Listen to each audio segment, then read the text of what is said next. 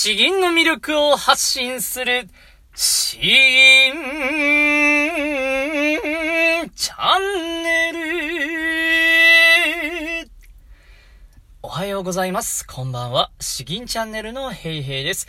この詩吟は、詩吟チャンネルは、詩吟歴20年以上準師範の資格を持っていて、全国大会の優勝経験もある私、ヘイヘイによる、詩吟というとってもマイナーな、日本の伝統芸能のその魅力をわかりやすく、お伝えしていくチャンネルになっております。ということでですね、今日もまた一つ、えー、ちょっと特徴的な詩吟を、えー、ご紹介して吟じていきたいと思います。興味があればぜひ、えー、この音源を参考にですね、え吟じてみてください。今日はですね、山中の月という、えー、漢詩をご紹介します。作られた方は、矢部小山という方で、まあ、1700年代、江戸時代ですね、享保から共和、えー、江戸時代に、えー、生きた方が作られた詩文になっております。この詩はですね、なんといっても特徴は、山、マウンテンですね、マウンテン。山という漢字がものすごく多いんですよ。えー、本当に多いです。そして、えー、山という言葉の、まあこれは、あくまでまあ、書き下し文を読んだ時の読み方にはなるんですけれども、山という言葉の読み方の多さもですね、えー、ちょっと改めて感じるなと。山、山、山、えー、こんなとこですか？三木。ああ、あんまりいないですね。あんまりないですね。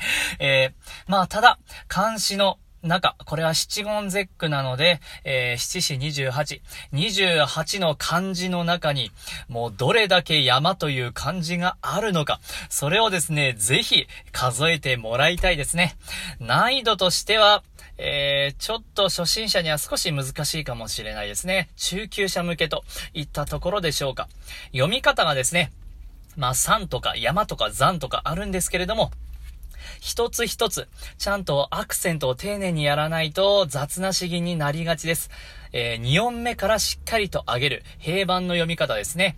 東山とか山、また山、山南とか、えー、こういうアクセントが難しい、えー、詩吟になっております。では、あ先にまず、書き下し文読んでいきたいと思います。山中の月、やぶ小山。驚き見る東山、山また山。山南、山北、幾町の山。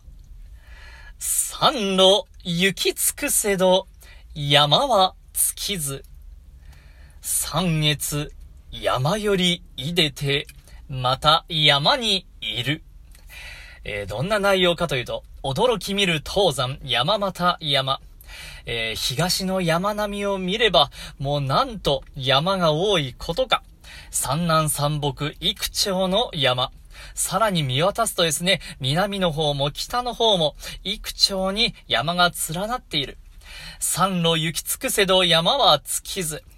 山を登っていくこの道がですね、ようやく終わりかなと思えば、また次の山が現れて、もうどこまでも果てしなく、えー、山が続いている。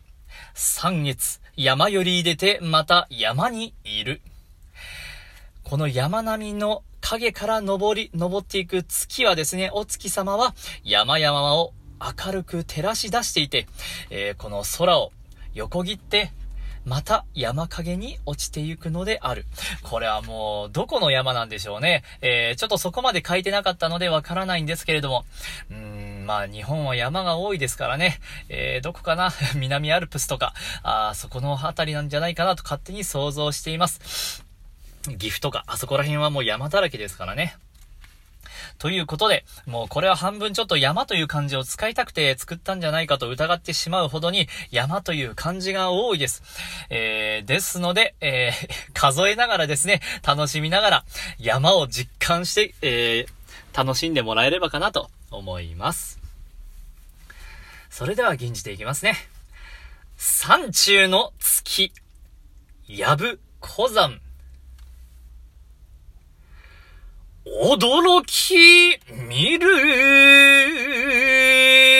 登山山、また、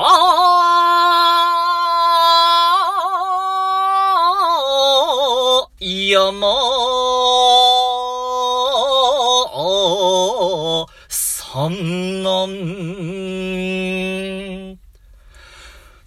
三木、幾丁の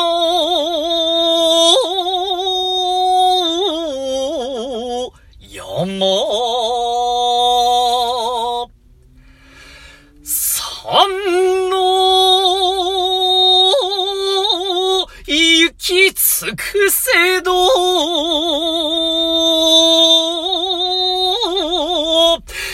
山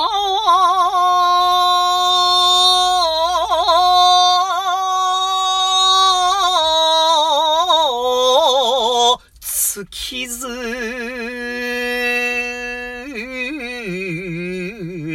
三月、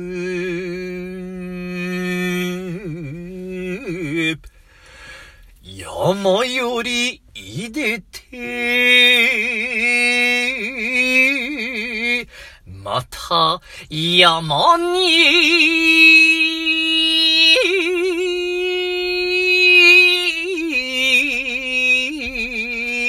いる。